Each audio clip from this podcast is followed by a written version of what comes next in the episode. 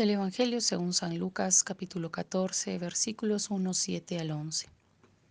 Sucedió que un sábado fue a comer a casa de uno de los jefes de los fariseos. Ellos le estaban observando. Notando cómo los invitados elegían los primeros puestos, les dijo una parábola. Cuando alguien te invite a una boda, no te pongas en el primer puesto, no sea que haya invitado a otro más distinguido que tú y viniendo el que te invitó a ti y a él, te diga, deja el sitio a este y tengas que ir avergonzado a sentarte en el último puesto. Al contrario, cuando te inviten, vete a sentarte en el último puesto, de manera que cuando venga el que te invitó, te diga, amigo, sube más arriba, y esto será un honor para ti delante de todos los que están contigo en la mesa. Porque todo el que se ensalce será humillado, y el que se humille será ensalzado. En el Evangelio de hoy, Jesús nos da una enseñanza muy importante, y lo hace más con sus propios gestos y acciones que con la parábola que contó sobre el desear los primeros puestos. Veamos. El Evangelio cuenta que Jesús fue a comer a la casa de uno de los jefes de los fariseos. Son diversos los pasajes bíblicos en los que Jesús se confronta con los fariseos. En algunos momentos les dice sepulcros blanqueados, en otra ocasión les dice hipócritas, etc. Sin lugar a dudas, eran sus opositores y pensaban diferente. Pero esto no quita que Jesús acepte la invitación y vaya a comer con ellos. Jesús nos está diciendo con su testimonio que todos, todas y todes somos iguales, es decir, tenemos la misma dignidad y nuestras relaciones deben ser horizontales y fraternas, aun si tenemos diferentes creencias, si somos cristianos, musulmanes o ateos, todos somos seres humanos. Podemos acogernos en nuestras casas, podemos comer juntos. Nadie es mejor ni más que el otro. Jesús se sienta junto y en medio de los fariseos, porque es una persona más, como cualquiera de ellos. El Evangelio también nos dice que los fariseos lo observaban, y se deduce que Jesús también los observaba a ellos, de allí que se da cuenta que se peleaban por los mejores puestos y da esa parábola. Ambos se observaban, pero la manera de mirar era diferente. Los fariseos miraban eh, para ver en qué se equivocaba, si curaba en sábado o no, si sus discípulos se lavaban las manos o no, si pagaban diezmo o no, etc.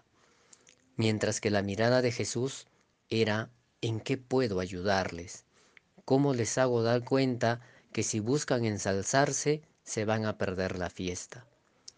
Está claro que las parábolas eran la forma que encontró Jesús para que cada uno se dé cuenta de cómo quiere vivir. Hoy en día eso se llama coaching. En el fondo, Jesús confiaba plenamente en el potencial de todo ser humano para darse cuenta por sí mismo y enmendar, para liberarnos juntos de las viejas ataduras y de los complejos de inferioridad o superioridad que nos han llevado a crear estructuras sociales. Jesús nunca impuso sus creencias o formas de pensar, porque creía plenamente en las capacidades de la otra persona con la cual dialogaba, porque sabía que él mismo también se podía equivocar y porque sabía que los otros también nos pueden enseñar, como lo hizo la mujer sirofenicia con Jesús, porque todos somos iguales. Ahora bien, habría que preguntarnos si al observar a los demás nuestra mirada es para criticar o para ver en qué podemos cooperar.